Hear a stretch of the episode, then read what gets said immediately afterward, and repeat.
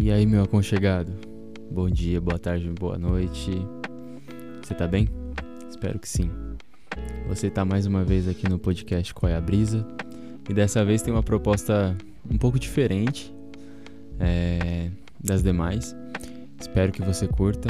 No episódio de hoje você vai ouvir um diálogo meu com a Letícia Morim, que está fazendo uma participação toda especial aqui. Mais uma vez, obrigado, Letícia. E, bom, sem mais delongas, vou deixar você ouvir a nossa conversa e as muitas reflexões que a partir de agora você também vai ter.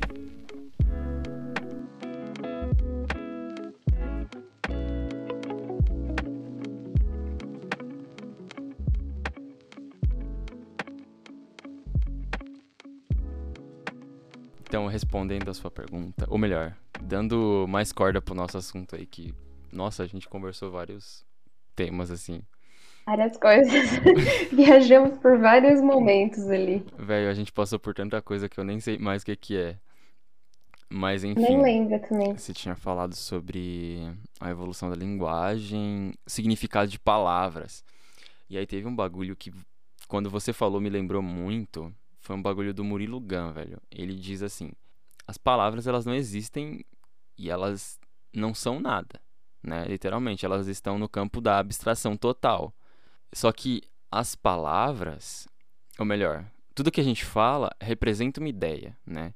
Então, quando a gente coloca dentro de uma palavra, a gente não está falando a palavra, a gente está traduzindo a ideia para a palavra, ou melhor, transmitindo um significado tentando imprimir a ideia dentro daquela palavra. E aí, tipo, é muito bizarro pensar que as ideias estão conectadas com as palavras, e aí as palavras que já são historicamente construídas e tal, elas são uma forma de, sei lá, solidificação, uma construção de ideias. Então, tipo, são os paradigmas. Isso é bizarro, pensando nisso aqui, com a metalinguagem da, do paradigma. O que que era isso no começo, o paradigma? Antes era só uma ideia as palavras traduzem ideias. Onde, onde surgiu primeiro, o ovo ou a galinha? Meio que isso, né? É. Palavra ou ideia. Palavra ou ideia, ideia ou palavra. Tem muita coisa que não tem nome, né? Muitas ideias que não tem nome. Muita palavra que tem mais de uma ideia. É bizarro de pensar nisso também. Eu tava até pensando. Tem, acho que tem um artista, né, que faz isso, que ele coloca nome para sentimentos que não tem nome ainda. Não lembro agora o nome do. Que é um Instagram que tem. São sentimentos assim reais. Você consegue reconhecer que você já sentiu aquilo em algum momento da sua vida, mas não tinha uma palavra, uma coisa concreta ali que dava nome para aquilo. E aí, quando você para pra pensar que tem muita coisa que ainda não tem nome no mundo, entra, dá um, É bizarro. a gente entra É, num parafuso. nossa, é, é muito doido pensar que, tipo, como você falou, tem palavras que é, sobram ideias para aquelas palavras e tem ideias, sentimentos, sensações, vivências que não se traduzem em palavras porque ninguém ainda colocou elas em palavras. É. É muito doido. Tem muita, muita coisa que, se você, se a gente começa a pensar em outros idiomas, né, tipo, estender não só no que você, na, no idioma que você fala, mas nos outros, tem muitas palavras em outros idiomas que não tem tradução pro seu. Saudade mesmo, não tem uma tradução pra Nossa, eu acho saudade muito da hora isso. Não existe Francês palavra. também não tem. Não tem uma palavra unicamente da língua portuguesa. Eu acho. I think that's beautiful. Eu acho muito da hora. Eu acho muito da hora. Porque eu acho que tanto em inglês quanto em, em francês é. Eu sinto sua falta. Não, é você me falta. Uhum. É um bagulho assim. É perto. E saudade é um negócio. Pra gente, às vezes fica até banal. Mas saudade pra gente é um negócio muito único, sabe? É, não é a mesma coisa que sentir falta, é diferente você sentir falta de alguma coisa. Quer dizer, no meu entendimento, é diferente sentir falta e sentir saudade de alguma coisa. É. Porque, Saudade abrange mais sentimentos. porque se, se, eu, se eu sinto falta, eu falo sinto falta. Eu não falo saudade. É, então. E tem, acho que saudade entra num conceito talvez de nostalgia, de uma coisa mais emocional mesmo. Acho que sentir falta talvez seja uma coisa um pouco mais material, assim. é algo, eu acho que, tipo, Não sei se. sei lá, é muito, muito mais específico, porque, como você falou, a saudade abrange mais coisa. E sei lá, é tipo, é tipo eu falar que sinto saudade do ensino médio hoje. Eu não tenho falta. Eu sinto saudade. Sinto Exatamente. saudade e tal, porque tinha uma sensação, porque tinha aquele momento, era o meu momento mais atual da vida, e onde eu tava vivendo, tipo, tudo novo, ou evoluindo e tal. E aí, eu não sinto falta. Tipo, né? Ah, eu vou morrer se eu não tiver, porque é passado. Mas é saudade. Tem isso, né, de às vezes você sente saudade de uma, de alguma coisa, mas não significa que você gostaria de estar naquele momento de novo.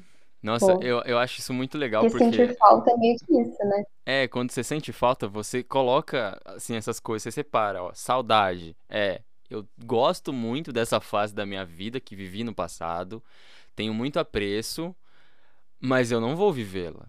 Você, você reconhece que aquilo ali tá no É, passado e que aquilo não vai vir pro seu presente. Então, saudade. Eu sinto falta, você vai tentar preencher a falta. Então, você vai tentar trazer algo pro seu presente. E eu acho isso, nossa, é muito louco. Tem alguma outra palavra, sei lá, que é um tenha. sentimento complexo, né? Ah, não como, como é que a gente poderia explicar esse deixa eu sentimento? pensar. Nossa, é muito difícil de dar um, uma- um conceito assim certinho. Que acho que se aplica a muita coisa. Aplica a situação, a situações, a pessoas, a momentos específicos, a um contexto generalizado assim de mundo, sabe? É, dá pra sentir saudade de, lá, eu sinto saudade dos anos 2000, sabe? É- Eu não sinto falta, eu sinto saudade, é diferente. É bizarro pensar que a gente um nasceu pouco nos anos disso, né? 2000, né? E tipo, nossa, é uma, é uma saudade melancólica e também assim pensando no significado de melancolia, né? Mano, é tipo, é, eu, eu, eu lembro muito da minha infância, não com memórias específicas, mas com memórias ge- generalistas, sabe? E tipo, a Uhum. sensação que eu vivia naquele momento, a pessoa que tava comigo, tal, mas a sensação que a pessoa trazia é é muito mais sobre isso. Tipo, sei lá, eu não sei nem muito bem definir exatamente. Eu sinto muito isso com, com coisas que, que, que eu lembro, assim, de coisas que são muito banais, assim, a, a, quando eu penso, tipo, na minha infância, ou nesse período, tipo, dos anos 2000 aos anos 2010, eu lembro de detalhes muito pequenos, não é, tipo, uma situação extrema, é tipo, ah, depois da escola, assisti clipe na Mix TV ou na MTV. É Saudades, que inclusive. me dá saudade. É isso que me dá saudade, que dá aquela sensação de nostalgia quando você escuta uma música de novo e você Mano, lembra. quero compartilhar aqui, fazendo um parênteses. Toda vez que eu vejo o clipe do Bruno Mars de Grenade, eu acho, eu via ele na Mix TV. Nossa, me dá uma nostalgia muito grande, mas muito grande, porque eu assistia. E aí volta, sabe? Eu volto no tempo, assim. Uhum. Eu sinto isso com os clipes da Taylor Swift. Nossa, tipo, é demais. Completamente, assim, o clipe de Love Story, que é aquele do, do baile, que ela é Romeo e Julieta. Nossa, Nossa, eu acho que eu conheço. nostalgia boa. Meu Deus. Tem, tem um clipe. Inclusive, ela vai, vai regravar este álbum, o Fearless. Lá de, acho que é 2008, o álbum, e Nossa. ela vai regravar. Tô tão animada pra esse momento. Eu tô sentindo a, minha criança de, de 7 anos florescendo. Ai, Caramba. como era bom, como era feliz. Mano, nossa, é- eu, nossa, tem uma sensação que eu acho que você também sentiu quando lançaram alguns filmes mais antigos de tipo, sei lá, nossa, qual filme que foi lançado?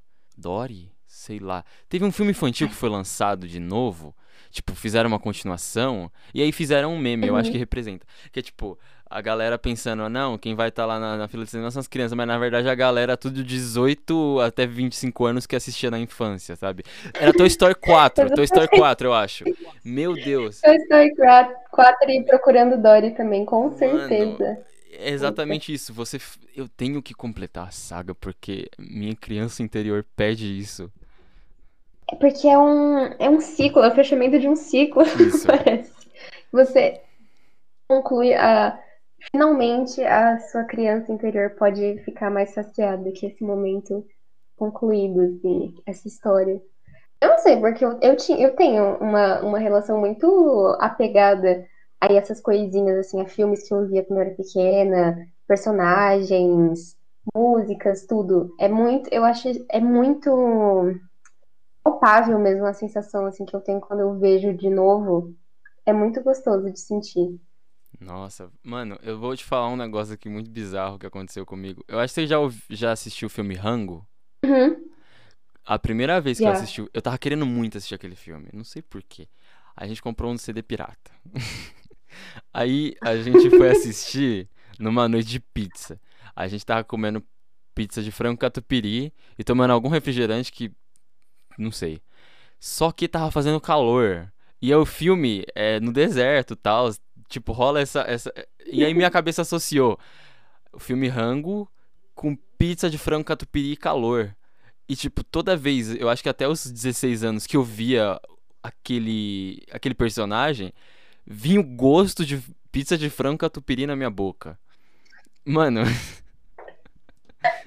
Mas essas associações são malucas, malucas, malucas, malucas. mano, é muito Eu não isso. sei como que funciona. Eu tenho muita curiosidade de saber como que é possível o cérebro humano fazer essas associações, porque eu sinto isso com muita coisa, assim. Eu já até cheguei a pesquisar, tipo, mais sobre isso, porque eu acho muito curioso mesmo.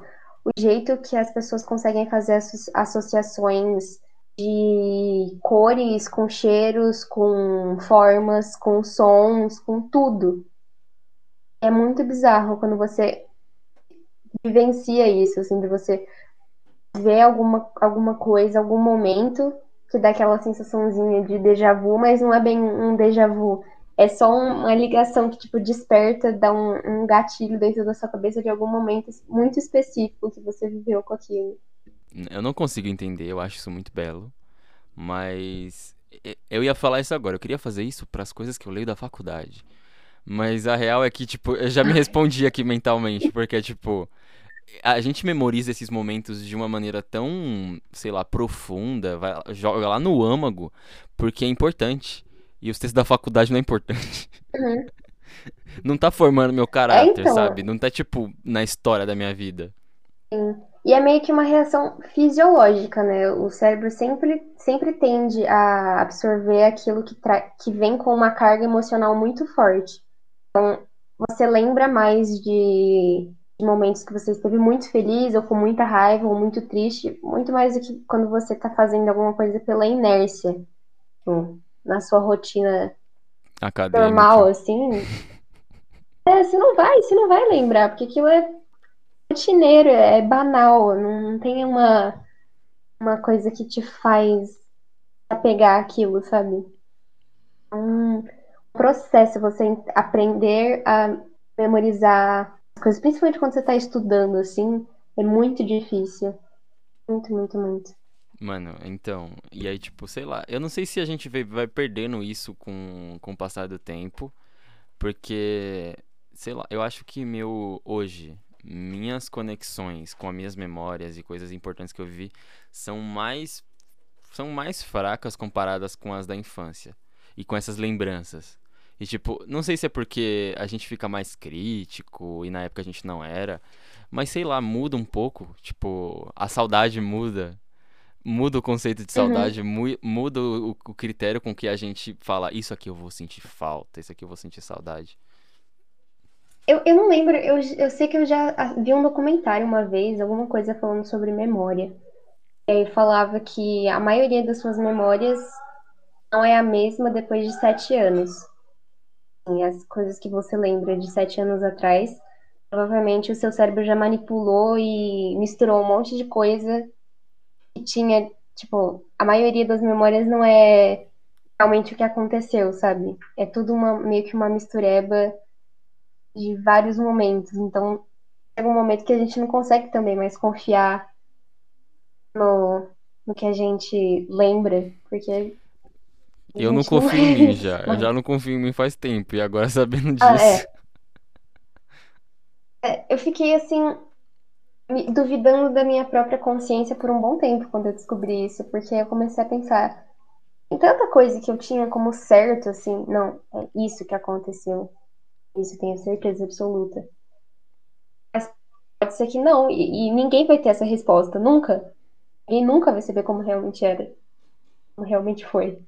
Mano, um registro, nossa, isso é sabe? muito bizarro de pensar, porque, tipo, vamos supor, assim, acontece uma situação e tem lá umas três pessoas. Cada pessoa vai enxergar a situação de um jeito diferente. E aí, daqui a sete anos, Uhum. a pessoa vai ter uma interpretação diferente daquilo que ela viu como verdade. A verdade dela vai ter mudado. Sim, com certeza. Caraca, que certeza. louco. E ninguém nunca vai saber qual que é a certa. Nunca. Por isso que é, tem que ter uma valorização dos registros históricos aí, dos, das coisas que estão escritas, das coisas que estão gravadas, porque Eu acho que é confiar na mente humana só. Eu acho que é por isso que a arte se torna importante de uma certa forma, sabe? Porque ela lembra a gente de quem a gente era. Ou o que a humanidade isso. era. Maluco demais. Maluco demais mesmo. Entra um pouco naquilo que a gente estava conversando mais cedo das coisas da, do, da consequência, né? De como o passado influencia completamente o que vai, o que vem para frente. Porque é bem isso mesmo, a sedimentação dos registros, né? Que, que vem de trás. Você olhar estilo de alguma pintura ou estilo de escrita de alguma coisa e você percebe- perceber aqueles elementos numa coisa lá da frente, muito depois. Mano, é- a arte tem muito disso. Eu acho sei lá, tudo que o homem produz e a gente, enquanto raça humana, tem disso. Né? A gente, a gente não faz nada realmente novo. Né? A gente combina coisas. Uhum. A gente é ótimo em fazer isso. A gente combina, sei lá, ciências, a gente combina ideias, a gente combina tudo. E nada é realmente original. Nada. Inclusive, eu tava pensando isso hoje. Tava dando umas brisadas assim no banho. E eu comecei a pensar na linha do tempo mesmo.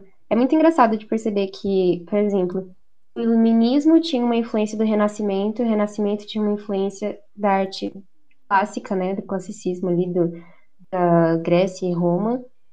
Então, nada, não, nunca foi original, sabe? Sempre teve alguma coisa de trás. E é curioso de pensar qual é o, qual foi o ponto de partida, quando que as coisas eram únicas. Quando que foi que. Eu acho que nunca teve um momento desse, só quando o ser humano não estava na Terra. As coisas eram únicas. O homem é o lobo de tudo aí. Nossa, a gente estraga tudo que toca. Porque, mano, é, não, não existe essa pureza. É, então, porque até se você pensar que as coisas, por exemplo, ah, arte rupestre lá, que é tipo, ah, nosso primeiro registro do homem no planeta Terra, ele estava reproduzindo alguma coisa que ele estava vendo. Então não é uma coisa inventada, uma coisa única. É o que ele tá vendo, sabe? Então nunca foi original, assim, criado 100%. Sei lá, Nossa, bizarro eu, eu, pensar. eu tava trocando uma ideia com umas pessoas esses dias e, tipo, soltaram na zoeira, dadaísmo. Não sei o que, dadaísmo. E, e eu acho muito legal o conceito porque eu nunca vou entender essa merda, mas tudo bem, sabe? Tipo, não merda de um jeito. proje- Nunca vou entender o conceito. Mas o dadaísmo é um bagulho da hora porque, tipo assim, ele é a junção de coisas que não tem, aparentemente, nada a ver e, velho, às vezes sai um negócio muito a ver. E às vezes vira tendência. E, tipo, tem uma tendência na internet que é o shitpost. Que é, que é um negócio, assim, muito Uhum. dadaísta. E eu acho isso muito incrível. Porque, tipo, É verdade. Eu, às vezes eu posto algumas coisas nos meus, nos meus status do WhatsApp, tipo.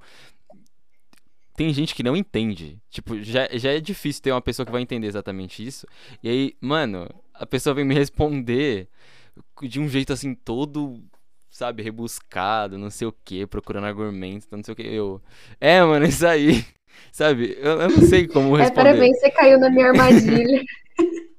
Caiu na arapuca do Porque é meio que, que é, é, é brincar com a obviedade das coisas.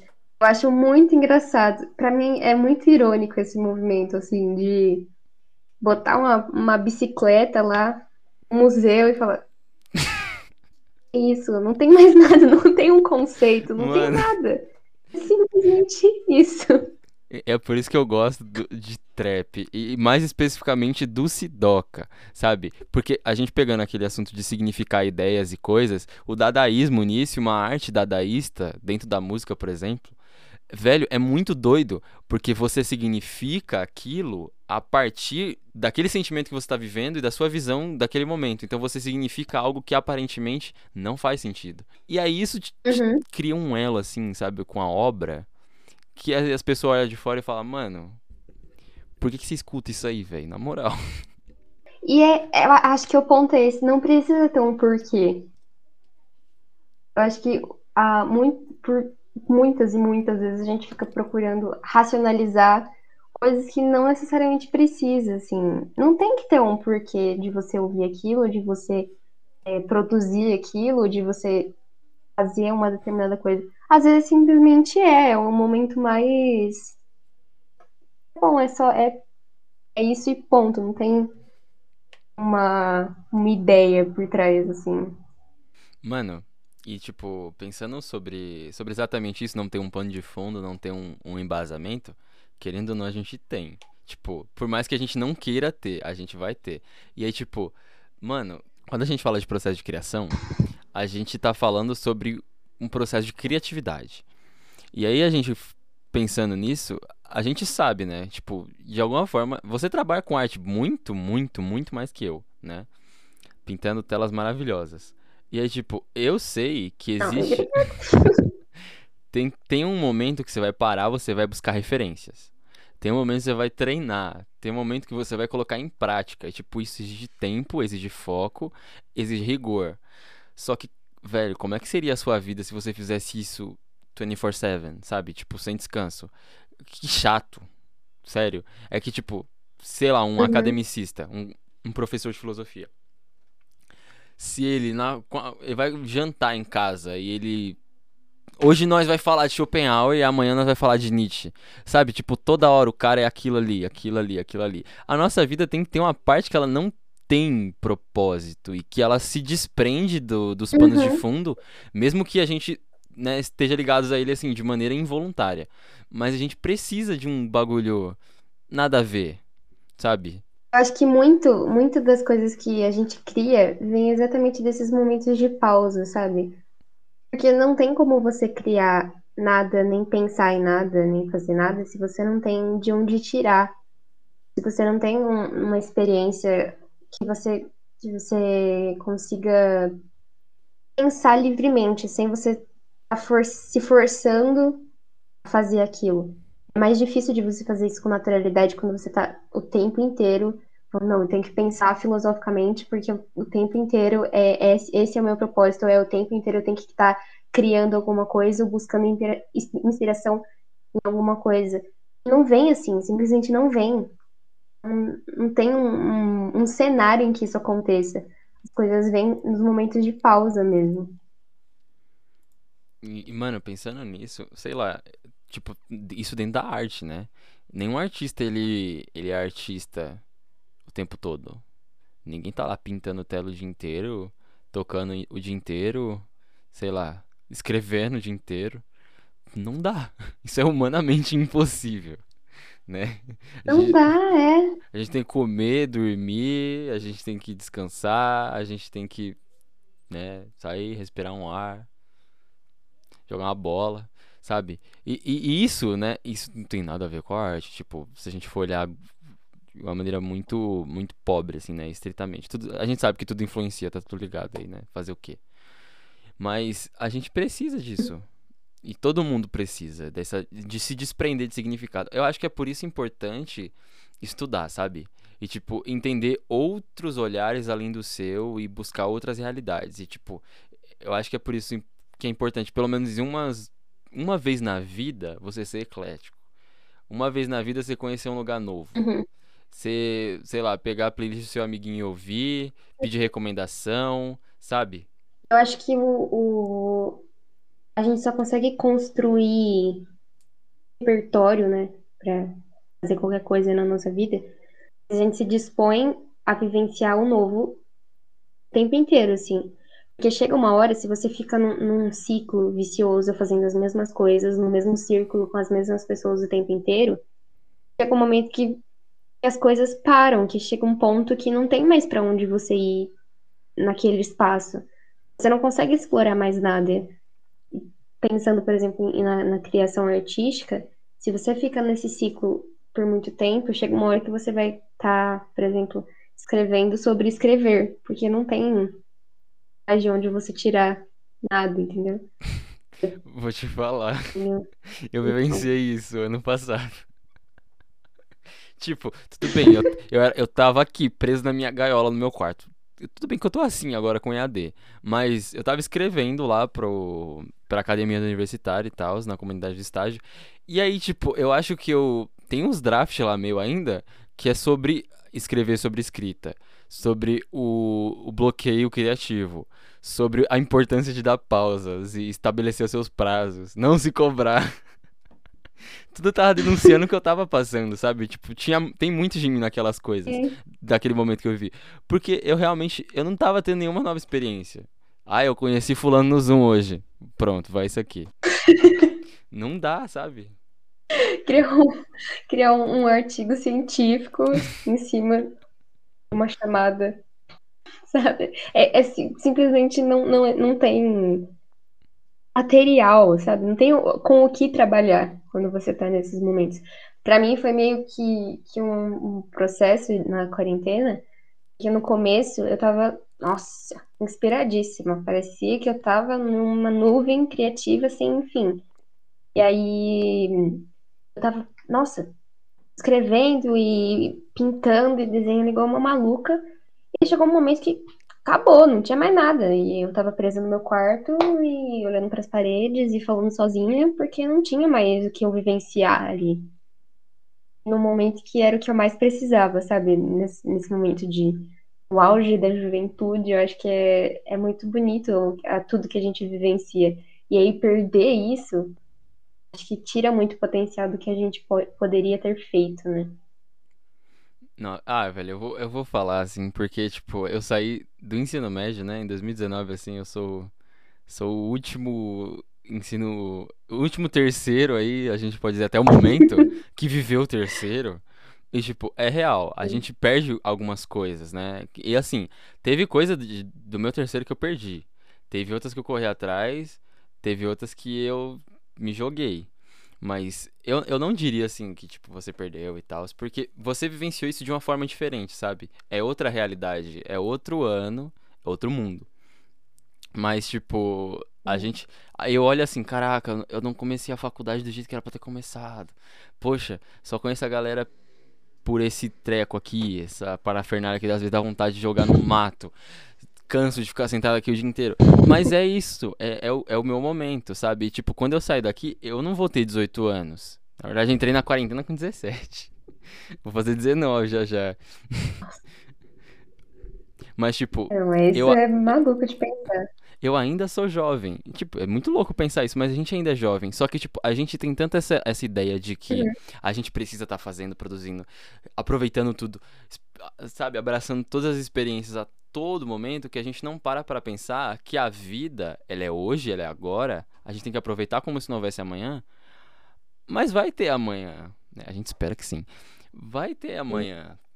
Calma, você não, você não precisa saber tudo o que você quer fazer da vida. Às vezes as coisas dão errado, às vezes sai tudo do seu controle. Às vezes tem um genocida do poder e você não pode fazer nada, sabe? Porque você não votou nele.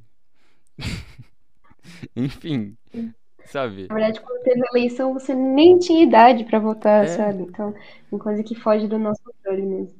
A minha mãe, ela sempre fala muito isso, que nada é perdido, nunca, nunca, nada.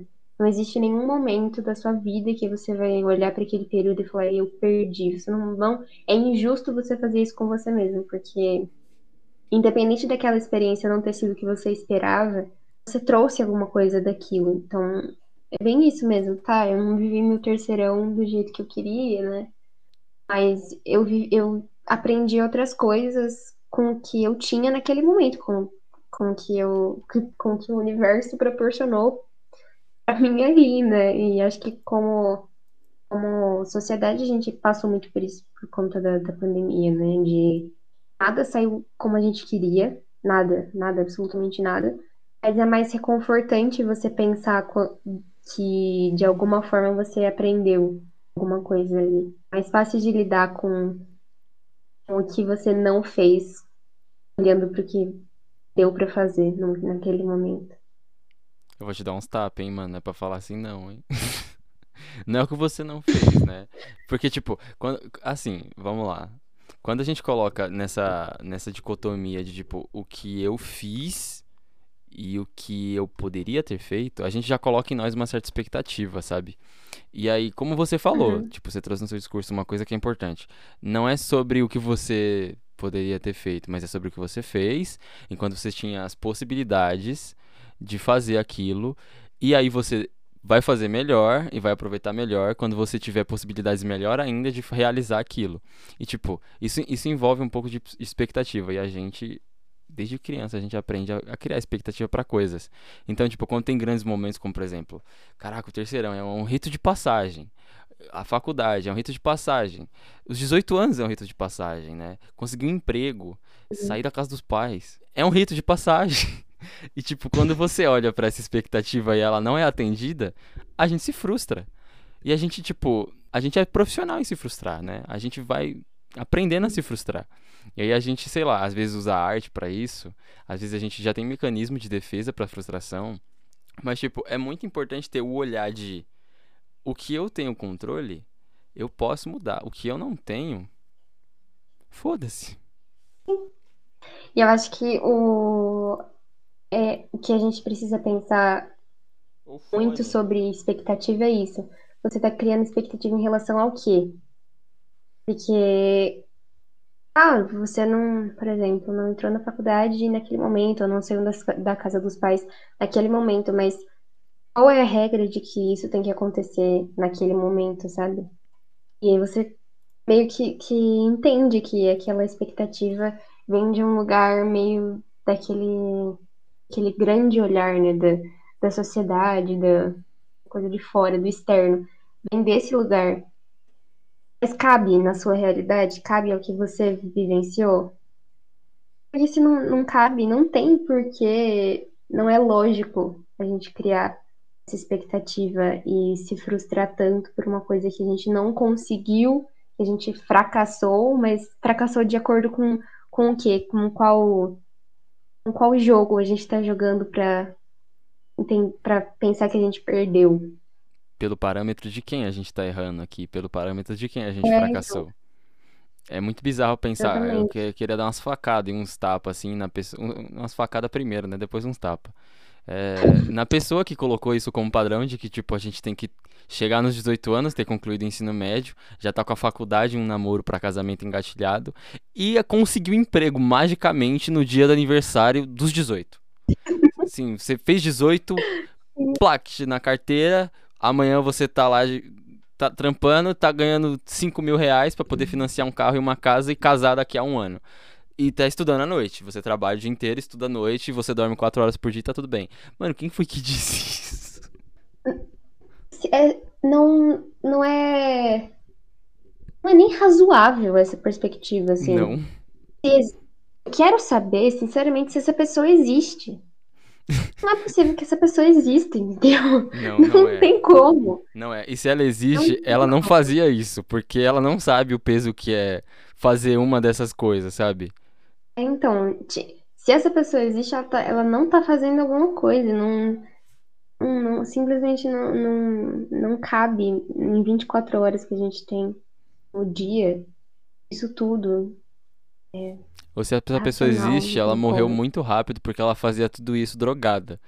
Porque não é possível alguém conseguir fazer tudo isso na velocidade normal. Sério, não dá. Sim. Não dá, não dá. Ou morreu de estresse aos 23 anos. pois né? é. De duas uma. Estuda enquanto eles durmam. Trabalhe enquanto eles durmam.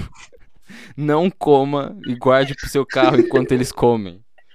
E morra aos 19. é, é isso. Exatamente. Ai, é muito isso mesmo. Eu, eu tava até conversando com um amigo meu esses dias. Sobre o julgamento, né? Assim, que a gente se compara demais com, com as outras pessoas. E acho que principalmente a gente estava conversando em, num, numa, num contexto artístico, né? De, de você sempre comparar o seu trabalho com o de outra pessoa. O tempo inteiro, assim.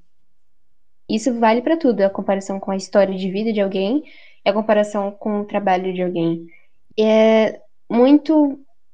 Não faz sentido algum você tentar transformar a, a sua criação, o seu trabalho, no trabalho de alguém que teve vivências diferentes das suas, que tem uma história de vida diferente da sua. Então, é, tudo que você produz é único porque você tem uma história única. E você querer comparar isso com outra pessoa é um jogo sem vencedores mesmo. Isso vale para todas as outras comparações que a gente faz, né? Mano, é verdade isso demais, assim, tanto que dentro da arte isso é muito nítido, sabe? A gente tem semelhanças, né? Então a gente pode caracterizar uma arte como sendo de certo grupo, ou de determinado movimento, ou vanguarda, mas elas são únicas. E, velho, isso, isso é incrível. E aí a gente, né, levando isso pra vida, a gente se comparar com a vida de alguém é totalmente sem pé cabeça e sem maturidade, sem raciocinar, sabe? Não tem criticidade fazer isso assim. A pessoa não sabe, mas a gente faz isso automaticamente, né? É um negócio que a gente aprende a fazer. Porque a gente tem muito essas de seguir modelos. E a gente esquece que modelo é um como eu poderia dizer, é uma utopia, né? É a coisa lá longe que uhum. você sabe que você não vai alcançar, mas você caminha em direção a chegar. E a gente enxerga assim, tipo, meu Deus, eu tenho que ser assim, eu tenho que ser mais produtivo, eu tenho que acordar às seis da manhã, não, eu tenho que melhorar a maneira como eu argumento e tal. Tem coisas que sim, são reais. A gente precisa fazer. Mas a gente coloca tudo isso no mesmo balaio, quer fazer tudo junto e a gente se atropela porque a gente não. Primeiro, a gente não entende o que a gente de verdade, o que a gente realmente quer, se isso é um desejo nosso, ou se a gente está sendo influenciado a querer fazer aquilo, uhum. ou, ou se a gente está querendo fazer aquilo para entregar uma expectativa a alguém, seja nossos pais, nossos amigos, qualquer pessoa aí, professores, tal. A gente não olha pra gente, a gente não entende a maneira como nós evoluímos, a gente não olha para a velocidade e para a intensidade dos nossos processos. E aí a gente só sai, não, é isso. Amanhã eu começo a academia. Não, amanhã eu começo a ler um livro por semana. E não dá certo. Não vai. Eu acho que um ponto muito importante é esse, de você entender a motivação do que você está fazendo. E hoje é muito complicado de você entender isso, acho que se reforça demais por, por conta da, das, das redes sociais e tudo mais. E querendo ou não, é, é um mecanismo que, apesar de todos os benefícios que ele traz, o, a pressão que, que é colocada em cima da gente acaba sendo maior porque você tá vendo e, vê, e se vende muito essa imagem de perfeição, né, da vida perfeita. Então, quando você começa a pensar assim, ah, nossa, eu quero fazer tal coisa, eu quero é, começar a me exercitar todos os dias, ou ler todos os dias, produzir todos os dias, independente do, do que seja, se você não se pergunta a motivação daquilo que você está fazendo, é perigoso, porque chega uma hora que se, talvez você esteja fazendo pelos por todos os motivos errados e se, se corroendo, assim, se machucando e se torturando um objetivo que não é seu. Então, tipo, mano, isso é muito verdade, muito verdade. Nossa, tem algumas coisas para colocar aqui. E tipo, velho, primeiro a gente se perguntar por que, pra quem, né, a gente faz o que faz, o motivo é muito importante. Sabe? Eu acho que é por isso que a gente, né, vai lá para as palestras motivacional, para as feiras de profissão, né, tal. Tem que fazer o que você ama, não sei o que por amor, estudo o que você gosta, tal. Tem coisa na vida que a gente não vai gostar. Beleza. Mas não é porque existem essas coisas que tudo que a gente fazer, a gente não deve gostar, a gente deve detestar, sabe? E quando a gente né, tem a rede social como, como um termômetro do, da nossa vida, da nossa carreira. Então, o número de curtida, o número de comentário, a quantidade de coisa que tem no nosso perfil tal. É da hora, é da hora. Mas você vive para isso, para encher seu negócio de, de curso, para encher seu, seu perfil de fotos e de like. E muito interessante pensar também que as pessoas que têm isso, que são bem-sucedidas é, e sabem se colocar na internet, porque se colocar na internet é uma coisa de ser muito diferente de ser bem-sucedido. É tipo, a nossa câmera aqui, Uhum. tipo, a gente tá gravando isso aqui na. A gente não tá gravando na tela, né? Mas a gente tá se vendo. Você escolheu esse ângulo do seu quarto pra eu enxergar. E eu também escolhi esse ângulo do meu quarto pra você enxergar. Você escolhe como as pessoas vão olhar pra sua realidade. E aí, a partir disso, com uma câmera, você recorta o lado bom da sua realidade. Você não tá vendo minha cama bagunçada com a Clara em cima. Pera aí que eu vou mostrar. Cadê, cadê a Clarinha? Enfim. Mas eu, eu escolhi bonitinha, esse né? recorte de realidade. É, então, e é um recorte muito raso. E aí, se- o, o problema, o- acho que é, um- é uma, é uma problemática que vai tanto da pessoa que está mostrando e da pessoa que está vendo. Porque se a pessoa que está vendo se engana e aquilo é a verdade absoluta, que aquele momento que uma blogueira está mostrando no Stories a vida dela inteira, ela vai se frustrar com a própria vida dela. É uma problemática a pessoa que está mostrando vender aquilo como certeza, porque ela vai frustrar outras pessoas, e quando os problemas reais aparecerem na vida dela, ela também vai se frustrar porque ela vai perceber que a vida dela não é o que está na internet, e a vida dela não é perfeita, porque ela também é um ser humano, ela não é um- uma pessoa que está num pedestal, um semideus. Então, muito complicado distinguir até onde essa, essa realidade mesmo se, se configura na, na rede social, assim. Muito difícil de perceber essa nuance. O louco nisso, eu acho também, é pensar que, tipo, a gente tem um fenômeno que não, não existia na época dos nossos avós, que é, tipo, a gente conhecer pessoas pela internet. Na pandemia, eu acho que isso se tornou ainda, ainda mais comum, né? Eu, eu conheci muita gente pela internet, mas é, tipo, você criar uma visão. A gente cria estereótipos, é um... A gente cria estereótipo, cria expectativa, coisa que a gente tem que desconstruir. Mas a gente olhar para um perfil de Instagram, para um perfil de Facebook, para um Twitter da vida, e a gente pensar, ler meia dúzia de coisa, ver duas fotos e falar, a pessoa é assim, assim, assado, e a gente cria, né, uma personalidade ali da pessoa para um recorte muito pequeno que a pessoa escolheu para a gente ver, né? Então, é aquilo que nos parece e a realidade é o que nos parece. E é o que o nosso cérebro vai criar. O nosso cérebro cria constantemente uns bagulho muito X, sabe? Muito. Não, não tá na realidade aquilo ali. Aquilo ali é ilusão, velho. Aquilo ali é ângulo. Aquilo ali, sabe? É Photoshop. Aquilo ali é o que a pessoa escolheu pra você ver. Você tá vendo aquilo ali? Né? A, a gente é uma grande Rede Globo que fica manipulando as coisas pros outros ver. É? Sim, mas é muito verdade isso. E já aconteceu comigo, eu digo por mim, assim, eu não faço questão de, de, por exemplo, de pintar a minha vida como sendo uma coisa no meu Instagram. Eu não tenho esse propósito. Mas muita gente já chegou em mim e falou assim: Ah, achei que você era assim, assim, assim, porque na internet você é desse jeito.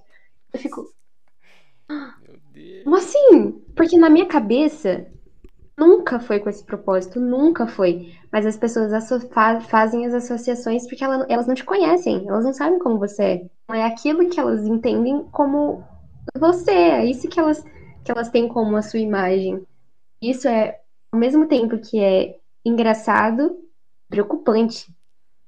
É muito louco, é muito doente. É, é tudo, sabe? É- são vários exageros que cabem aqui. Porque, mano, eu, eu já sofri isso também. A gente fala sofrer, mas eu, eu, eu tenho certeza que você recebeu uns elogios da hora, assim, sabe? Tipo, nossa, então você. Não, não, não, não, não. E você sabe sua realidade, você sabe que não é, sabe? E você pensa, não, a pessoa tá vendo exatamente como eu. Eu tirei aqui, eu fiz isso, tal. Mas a pessoa vê de um jeito totalmente. Ela cria o que ela quer na cabeça dela sobre você. E é, e é isso. Eu acho que o, é, ao mesmo tempo que é uma, é uma primeira impressão, uma primeira impressão da primeira impressão, é uma, uma primeira impressão muito superficial. Porque quando uma pessoa te vê na, na vida real, ela também faz uma, uma associação de você também. Pensa o que ela quer de você quando ela te vê ali, via cores.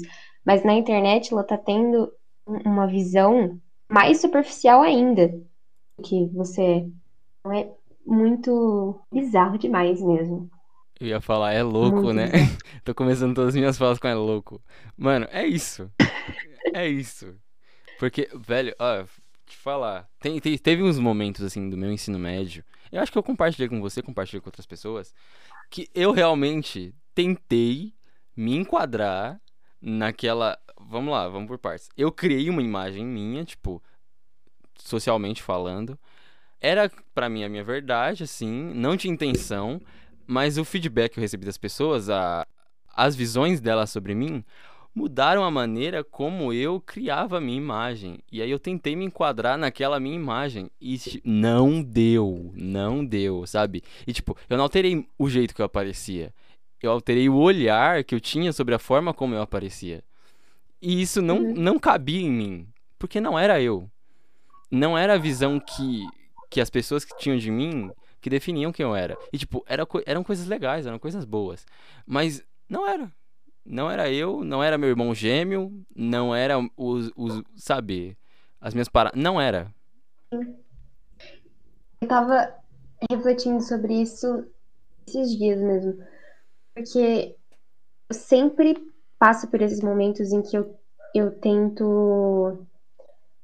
é, você tenta se encaixar numa, numa pessoa que é criada pela cabeça dos outros. Assim, é um ideal que as outras pessoas criaram, que os terceiros criaram, e você olha para aquilo como sendo o seu, o seu ideal. Então você quer ser aquela versão, mas que aquilo não seja você. E até onde isso, isso é bom? Até onde você vive pelo julgamento dos outros, sabe? Até onde você quer se transformar naquilo que as pessoas têm como impressão de você. Eu já tive esses momentos assim, as pessoas sempre me falavam, ai, nossa, eu achava que você era assim, nossa, conceitual, achava que você era a mais séria do rolê. Eu fico, mano, de onde que. Como isso Como é que as pessoas tiram essa conclusão de mim? E por alguns momentos eu pensei, não é, realmente, eu sou assim mesmo. E, e não é, porque a gente tenta se encaixar nesse, nesse modelo ideal de como é, é ser você, quando ele simplesmente não é real, ele não é uma verdade, então não cabe. Mano, é. é... E a tá na garganta aqui, ó. É, O louco. Mas, cara, pensando nisso, tipo, esse momento que você olha e fala e você você veste a camisa do, do você que os outros criaram, é um conflito muito grande. Porque, tipo, a gente tá num Uhum. processo constante de descobrir o que nós somos ao mesmo tempo que a gente constrói o que a gente é. Então, quando a gente vem, vem assim, uns negócios Uhum. de uns lugar distante, a gente perde a consciência de quem a gente é, a pouca consciência de quem a gente é, e a gente começa a mudar o projeto da construção de quem a gente quer ser. Porque a gente começa a se basear na visão dos outros, que é uma visão da hora. Confesso, é uma visão da hora, né? Mas você perde total consciência de quem você é. E aí você fica bublublé das ideias sobre si mesmo. Sim, e é um, é um momento muito conflituoso porque cada um tem uma ideia de você. E é uma coisa que você não controla. Então, assim, como que você quer se transformar numa coisa que tem um milhão de versões diferentes? Porque cada pessoa reage de um jeito diferente ao que você é, a maneira que você fala com ela, a maneira que você se porta naquele momento, ela vai te perceber de uma forma diferente. Cada pessoa percebe tá ao seu redor de uma forma diferente. Então, como que você quer se transformar em todas essas versões? Não, não tem como. A gente tem que trabalhar o autoconhecimento para saber qual é a sua versão que está em construção constante, né? Tem aquela base, tem aquele, tem aquela estrutura, mas que está assim em evolução constante e em construção constante. Então, a gente fica tentando se encaixar demais numa coisa que não está no nosso controle, não está no nosso alcance entender como é- as pessoas percebem a gente.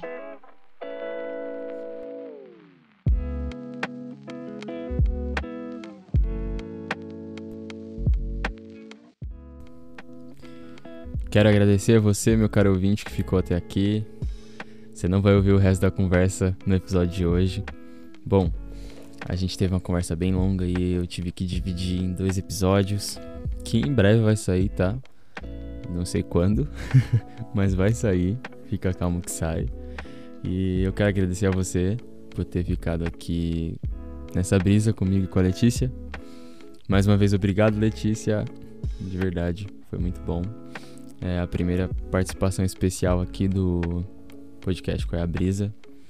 Então é isso, não vou me alongar mais porque o episódio já tá bem grande e ainda vai vir um maior ainda, eu acho. é isso. Obrigado pela audiência, obrigado por ter ficado com a gente nessa brisa.